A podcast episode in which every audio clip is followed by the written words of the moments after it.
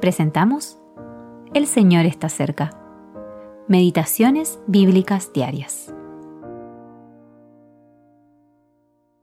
Meditación para el día 7 de enero de 2024.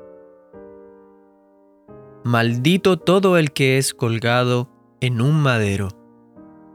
Gálatas capítulo 3, versículo 13. Cuando llegó la noche, José de Arimatea, miembro noble del concilio, que también esperaba el reino de Dios, vino y entró osadamente a Pilato y pidió el cuerpo de Jesús. Marcos capítulo 15, versículos 42 y 43. José de Arimatea, primera parte.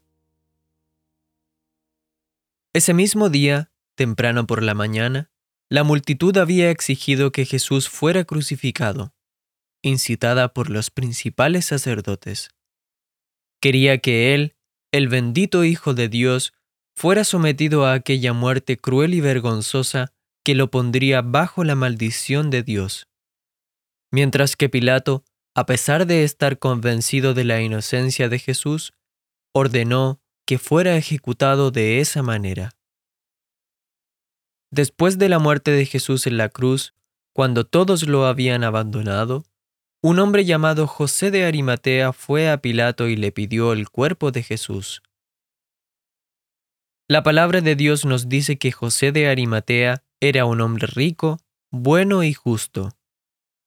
Lucas capítulo 23 versículo 50 y Mateo capítulo 27 versículo 27 y que también se había convertido en discípulo de Jesús, aunque en secreto por miedo a los judíos. Él no había aceptado el veredicto del concilio judío, del cual formaba parte.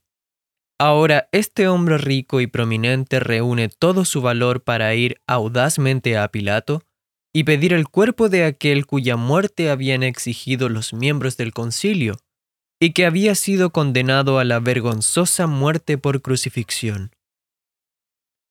Hoy en día, aquellos que poseen riquezas también pueden acceder fácilmente a hablar con algún funcionario político, pero resulta inaudito que alguien de esta condición se posicione abiertamente del lado de uno que acaba de ser ejecutado como un criminal de la peor calaña. Además, según la ley mosaica, Tocar un cuerpo muerto dejaba a alguien impuro.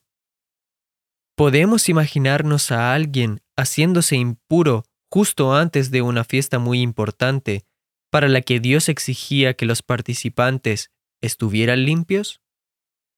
Todo esto es exactamente lo que hizo José. Y Pilato, después de comprobar que Jesús había muerto realmente, le dio permiso para bajar el cuerpo de la cruz.